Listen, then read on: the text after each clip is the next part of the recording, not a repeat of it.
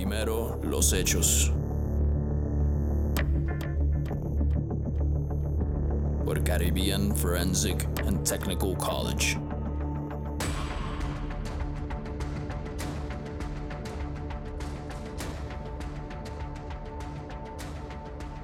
Bueno, gente, bienvenidos a este su podcast Primero los Hechos con este servidor Fernando Fernández, investigador privado internacional y profesor aquí en el Caribbean Forensic and Technical College.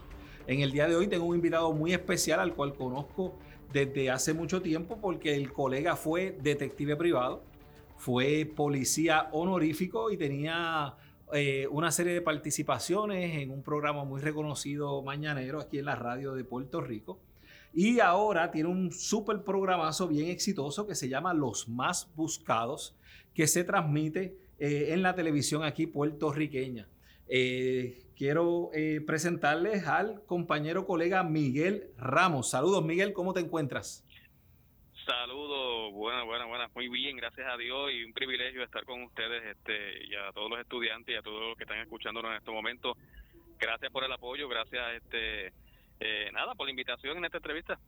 Mira, eh, hemos estado viendo en la televisión de Puerto Rico eh, el programa Los Más Buscados. sabemos que en Estados Unidos existió mucho tiempo el programa America's Most Wanted. You make the call, we make the capture. America's Most Wanted is all new Friday at 9. Your life, your time. Podríamos decir que este programa, que se conoce como Los Más Buscados, es esta versión eh, boricua, esta versión puertorriqueña, porque hay que seguir combatiendo el crimen. Y te pregunto, ¿cómo se origina el programa, el programa de los más buscados? Pues te, digo, eh, el programa de los más buscados comienza dentro de una sección en el noticiero, en Noticias 360 de WPR, eh, el canal del gobierno de Puerto Rico, la Corporación de Puerto Rico para la Difusión Pública. Y nace dentro del noticiero eh, ya que pues eh, antes de yo ser policía, yo eh, trabajé 18 años como periodista en Puerto Rico en diferentes medios de comunicación, Telemundo, Guapa Televisión, escribí para el vocero de Puerto Rico, este Noti1, diferentes emisoras de radio en, la isla. y pues se me hace el acercamiento para por lo menos hablar de las personas altamente peligrosas y que tuviesen orden de arresto a nivel estatal solamente. Okay y comenzó como una sección de cuatro minutos solamente, una vez a la semana, al mediodía. Okay. Eh, nada, comenzó a, esa, esa sección eh, cuando me hacen eh, un destaque para trabajar aquí en la emisora del, gobierno de Puerto Rico y pues siendo pagado obviamente por, por la policía, ya que soy agente del orden público, pasé por la academia y todo. Entonces el programa, o más bien la sección, empezó a dar resultados, en el sentido de que la comunidad empezó a cooperar con la policía, comenzaron las llamadas telefónicas de confidencias y empezaron a caer estas personas con orden de arresto a nivel este eh, estatal. El presidente del canal, el señor Eric Delgado, eh, vio que el, la sección era un palo, como decimos nosotros. Seguro. Y entonces surgió la idea de que fuese un programa de televisión. Este, y pues claro está, la, producción del mismo pues toma un poco de tiempo, todos los elementos que se usan para que salga al aire sea un poco más llamativo. Claro. Y comenzamos con eso.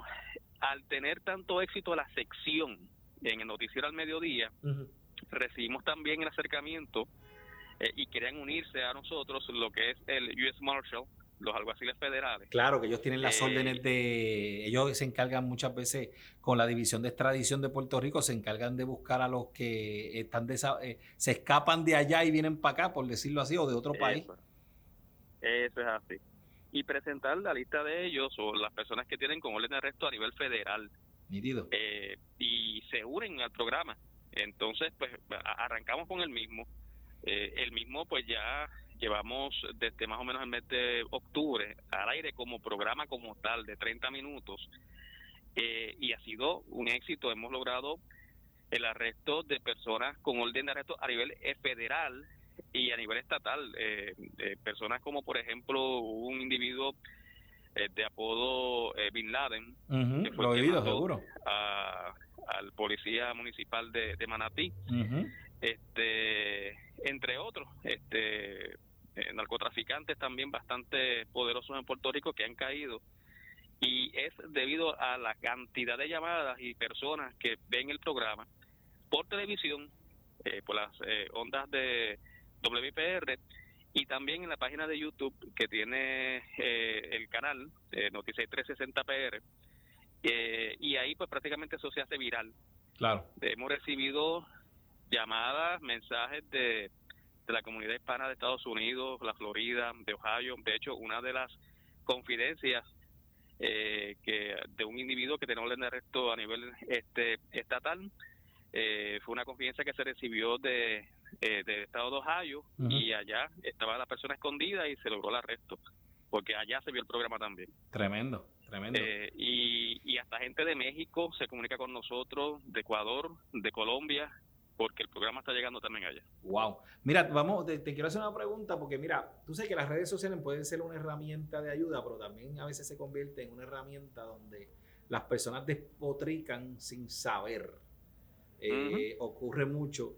Me acuerdo que hace como unos meses atrás alguien, una fémina en las redes sociales, no sé si tú llegaste a verlo, escribió, ¿y de cuándo acá un policía puede dar el tiempo? No sé si era que tú estabas dando el tiempo eh, y yo en mi mente decía, si supiera quién es ese policía y el conocimiento que tiene.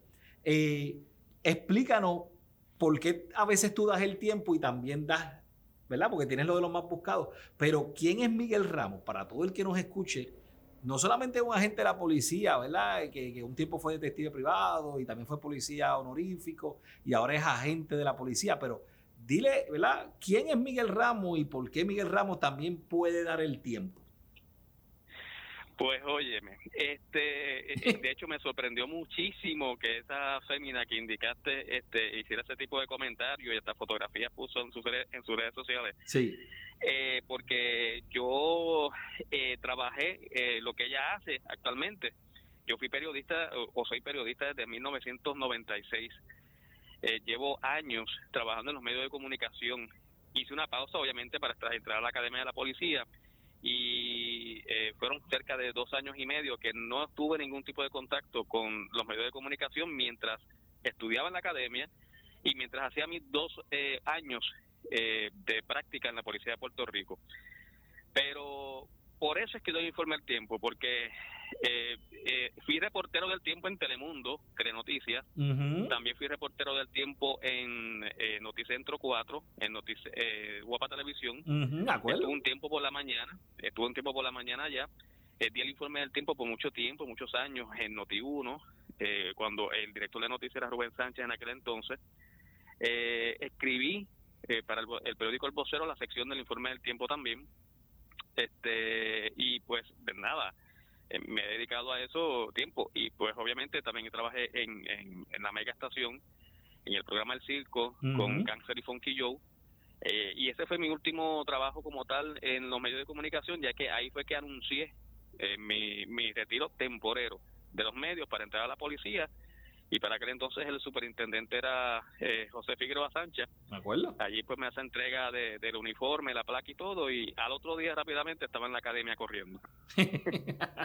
Mira, eh, qué bueno, qué bueno que puedas explicar tu trayectoria y que la gente conozca un poquito más de quién es Miguel, eh, el, el, profesional, ¿me entiendes? Miguel Ramos, el profesional, porque... Eh, como te dije, a veces las redes sociales la utilizan la gente para lo que no es, y eh, tal vez en forma de mofa, de burla, y me alegro que se reciban una sorpresa eh, para que no estén hablando lo que no tienen que estar diciendo la gente en la, en, la, en la, calle. Mira, te hago una pregunta. La producción del programa, ¿cómo es esa preparación? ¿Desde cuándo ustedes están preparándose? Una semana antes ya estamos buscando los perfiles. Eh, eh, se pregraba, se graba en vivo. Explícame un poquito de, de, de la producción. ¿Cómo, cómo, ¿Cómo ustedes empiezan eh, un programa o, o, cómo determinan cuáles son los perfiles que van a estar presentando? Sí, eh, es un poquito complicado y, y, a la misma vez riesgoso en el sentido de que eh, los individuos que nosotros presentamos y presentamos sus fichas, uh -huh. eh, aún así la policía tenta, los están buscando en la calle. Y, y ya me ha pasado por lo menos en, do, en, dos ocasiones que el mismo día en que se presenta, en que grabamos el programa, uh -huh. que lo grabamos unas eh, dos horas antes de que salga al aire, eh, cuando va a salir al aire el programa, pues de momento, ¡pam!, se arresta la persona. Eh, eh, y, y, es un poquito complicado. Ya una semana antes estamos preparando el programa, eh, lo que son las gráficas, lo que es este el montaje de la ficha para que salga en televisión como tal, que, que pues trabajarlo con computadora. además de que como dura 30 minutos el programa, siempre incluye una entrevista de interés del trabajo que hace la policía.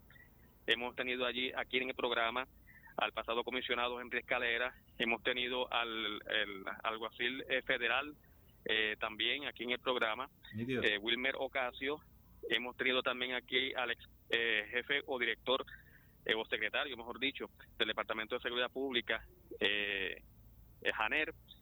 hemos tenido también aquí a la directora de Medicina Forense en Puerto Rico, Ciencia Forense, la señora o doctora María Conte. Eh, y pues eh, siempre pues hablamos eh, de diferentes temas. hemos tenido al, director de vehículos hurtados, por ejemplo, el programa más reciente que hemos lanzado ya hoy en las redes sociales. Hablamos de la prevención de hurto de vehículos en Puerto Rico y cómo se investiga eso.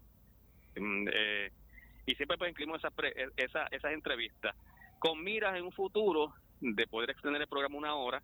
Claro. y que pues otras agencias a nivel federal estén integrándose pronto al programa para seguir hablando del trabajo que están haciendo las mismas en la calle. ¿Cómo llegan los perfiles al programa? ¿Tú los escoges? ¿Los escoge la misma división de, extradición? ¿Cómo, cómo, cómo, cómo escogen los perfiles?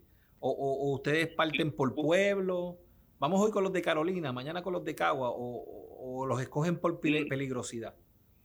Es, es, era lo que eso mismo, por peligrosidad, la persona que pues tenga algún tipo de casi todos son de asesinato o, que son cabecillas de alguna banda de narcotráfico en Puerto Rico y los escoge primero, no soy yo, el que los escoge en, a nivel estatal es el director de la División de Arrestos Especiales de Tradiciones, el teniente Raúl Negrón. Ah, seguro, mi pana. Él es negociador ah, también, seguro. Cuando lo vea, pregúntale por Fernando Fernández, él sabe quién yo soy, seguro. Negrón, seguro. Pues ese es mi jefe. Este es mi jefe. Este, tremendo, oye, tremendo ser pues, humano, ¿sabes? Tremendo ser humano. Sí, muy profesional. Eh, pues él es el que escoge, porque es el que presenta. Eh, yo pues soy el moderador, él es el que presenta el, la ficha.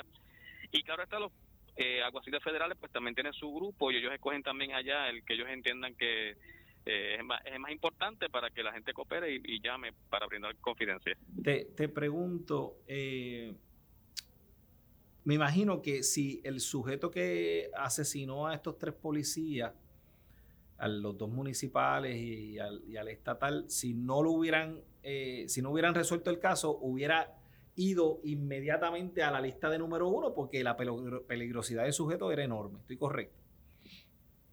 Claro, definitivo. Este, claro está. tenemos que esperar primero la investigación que realizan los compañeros del CIC eh, la recopilación de evidencia y todo, que puedan entonces este, determinar qué, persona es la, la, principal y la sospechosa en, ese caso.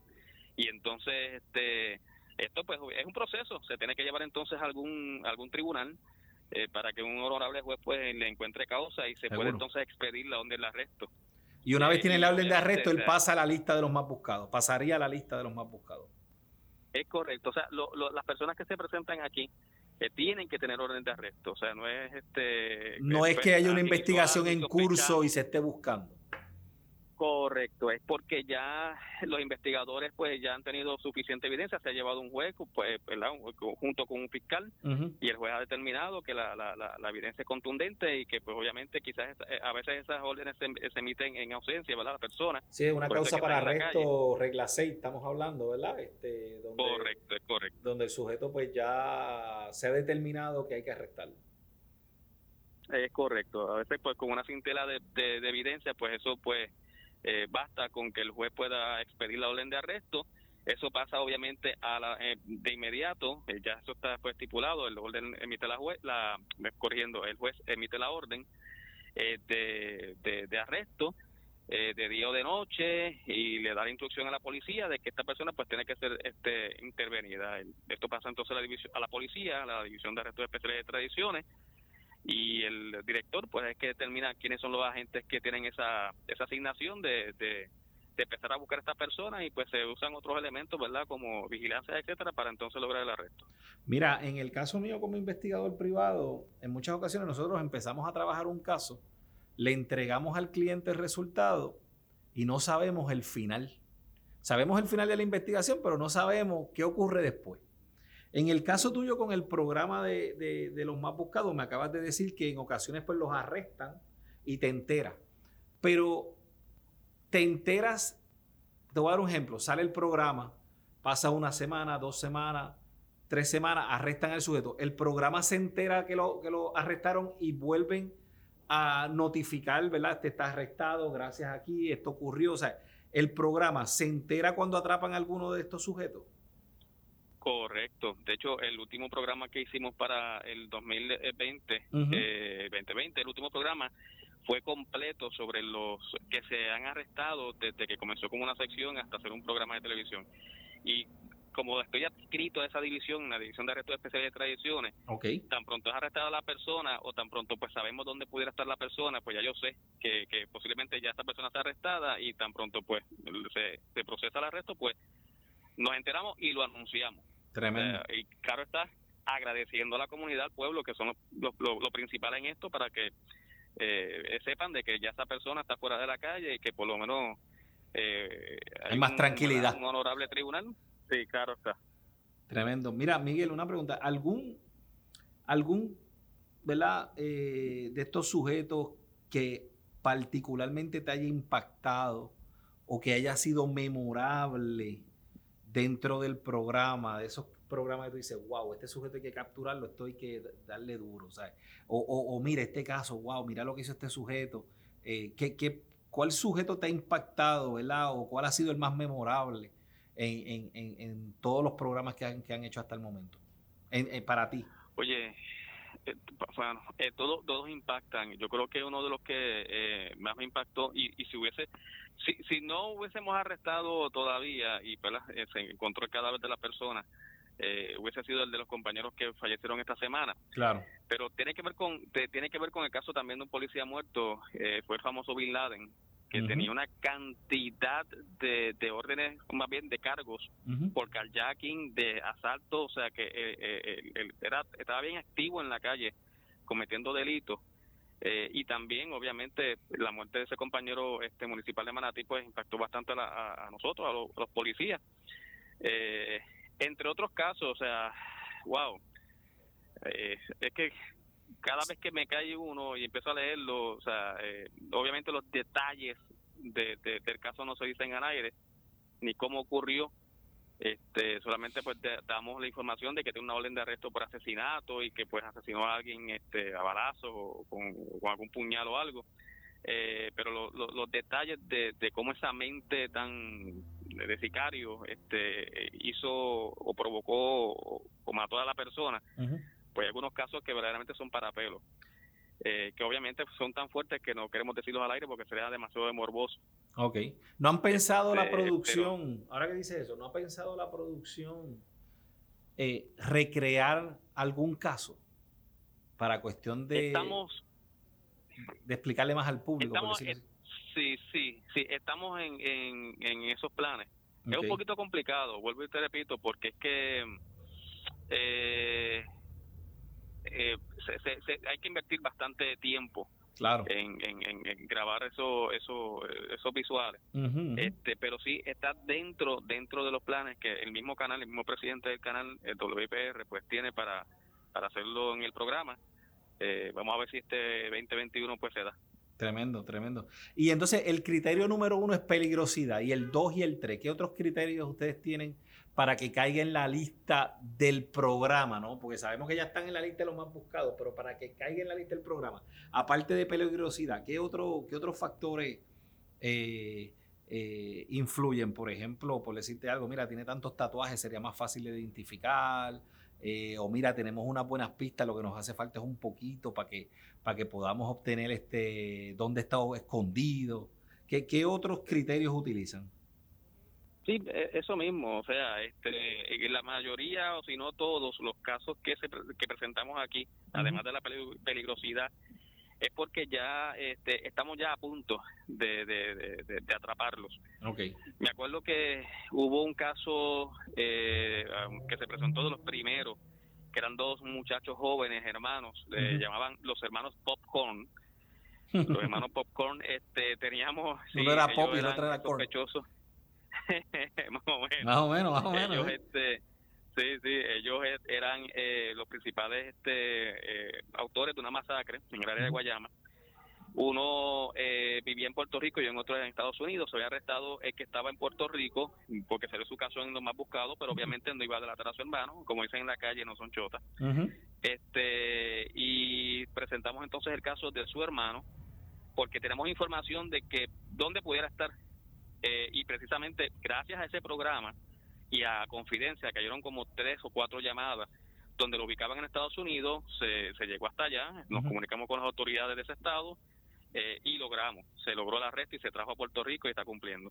Tremendo. Este, pero el objetivo principal es eso, sacarlo de la calle porque son sumamente peligrosos y que la, la comunidad, el pueblo, la gente, pues tenga confianza en, la, en, la, en las autoridades estatales y federales y que cooperen también porque ellos son los principales. Te pregunto, Miguel, eh, normalmente en el programa tú le pides a los sujetos, tú pides la cooperación de la ciudadanía, pero también le pides al sujeto que se entregue. Claro, porque tiene sus derechos también. Este individuo tiene que ser arrestado. Eduardo, sabemos que tú estás viendo esto ahora mismo. Sabemos que tú estás viendo esto ahora mismo. Entrégate. Entrégate a las autoridades. Tienes la oportunidad, tienes derecho a un abogado. Entrégate. Eduardo tiene 22 años, su estatura es de 5'11". Su el sujeto tiene derecho a, a, un abogado, tiene derecho a un, juicio justo, este y claro está también apelo a que ellos estos muchachos que están en la calle cometiendo delitos tienen su señora madre. Y sabemos que eh, esa madre está sufriendo porque su hijo está escondiéndose de las autoridades porque hizo algo malo. Claro. Este eh, tienen quizás algunos esposas hijos se ha entregado alguno se, se ha entregado alguno Miguel Sí, sí, se han entregado. Ah, diantre, ya salí en el programa, me tengo que entregar, no me queda otra. ha pasado. Precisamente, precisamente eh, hace nada, hace un mes, eh, uno con orden de arresto eh, a nivel federal, quien llama a las autoridades federales, a los US Marshall, es la mamá del muchacho, porque vio a su hijo en las redes sociales en el programa Lo Más Buscado y no quería que su hijo siguiera escondiéndose de las autoridades y ella fue la que entonces dijo dónde estaba su hijo. El hijo se comunica también con las autoridades federales y dice voy a llegar hasta tal sitio con mi abogado y se entregó. Ok, wow, tremendo, tremendo. Miguel, te hago una pregunta. Eh, yo, por ejemplo, en mi página tengo, tengo muchos followers. Eh, yo me paso publicando también los más buscados, publico los, los, los desaparecidos. Eh, tú como figura que, eres la cara del programa Los Más Buscados, porque yo, yo, yo a veces publico las cosas en mi página y a veces temo un poco por mi inseguridad que no piensen que es que por culpa mía los atraparon.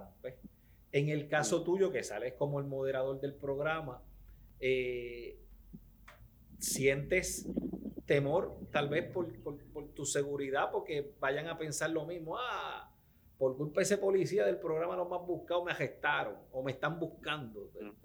¿Te ha pasado eso por la mente? Oye, todos los días recibo amenazas de muerte. ¿De verdad? Todos los días recibo, sí señor. Eh, soy policía y estamos, eh, nuestra vida pende de un hilo siempre para cuando estamos en la calle. Eh, ¿Cómo te digo? Bueno, ya lo viste eh, a principio de esta semana, la muerte de estos tres compañeros. Eh, algunos pues trabajaban en la división de tránsito eh, de Carolina, o, ¿verdad? y hasta en una intervención vehicular sencilla de una persona que está hablando por teléfono, y de hecho las intervenciones vehiculares son las más peligrosas. Nunca sabes lo que pueda pasar en ese momento, no sabes cómo esa persona va a reaccionar y puedes perder la vida en ese momento, pero sí, en el caso mío, sí, este he, tenido amenazas, claro. Te han llamado literalmente y te han dicho, ah, me anunciaste eh, ahí, ya tú vas a ver, te voy a buscar, ¿te, ha pasado algo así? Llamadas no, pero por texto, o sea, eh, por, oh. por, las mismas redes sociales donde sale y en los mismos canales de YouTube y esas cosas. Pero, ¿cómo te digo? Este, sí me lo, me lo imaginaba. De hecho, eh, como te digo, sabes que pues una de las frases mías más conocidas es decir, oh, amigo. Ah, amigo, sí, me acuerdo. Cada vez que empezaba, pues me acuerdo que cuando era reportero, pues uno iba al centro comercial y la gente le decía, oh, amigo, todavía lo siguen haciendo, pero eh, hay personas pues, que no entienden el trabajo del policía, quizás jovencitos que no tienen esa capacidad de, entender ese trabajo. Y ya algunos pues no le llaman a uno eh, amigos, sino le dicen chota o puerco. Exacto. Este, delante de la familia de uno, tú sabes, delante del, hijo de uno. Y, es impactante, pero nada, eh, es algo que sé que me va a pasar y es algo que me va a seguir pasando mientras siga siendo policía. Pero lo que me motiva a seguir sirviendo a la comunidad y, y que la gente viva más tranquila. Eh, en, estos arrestos de los más buscados, ya que estás en la misma división de extradiciones, me, indicas con, con Negrón, eh, ¿han tenido cooperación de investigadores privados para arrestar estos sujetos? Bueno, ese detalle, ese detalle, eh, primero no te lo pudiera dar, este, pero y segundo quizás lo pueda, lo pueda, quien lo pueda saber sean los que tienen los casos de la búsqueda, que son los que reciben la información, correcto, porque eh, si se recibe esa información se trabaja de manera confidencial. Este, y se protege se protege también a la persona que brinda esa información, yo, sea un detective privado, sea una persona particular. Yo tiempo atrás trabajaba mucho como haciendo trabajos de Fugitive Recovery Agent, trabajando con, con eh, los bail bonds, los, los cazarrecompensas en Estados Unidos y tenía buenos enlaces con la división de extradición porque lo primero que hacíamos era eh, notificárselos a ustedes, notificárselos a ustedes. Este, y siempre los investigadores privados estamos buscando la manera de, darle la mano a ustedes para que ¿verdad? se puedan resolver los casos y puedan este, eh, atrapar a estos delincuentes lo más rápido posible. Mira, Miguel, eh, ¿qué, qué tiene el programa? Que tú le mejor, que, ¿qué tú le mejorarías al programa al día de hoy? que yo le mejoraría un poquito más de tiempo al aire para poder explicar mejor los casos, para poder dramatizarlos, como habíamos eh, hablado ahorita.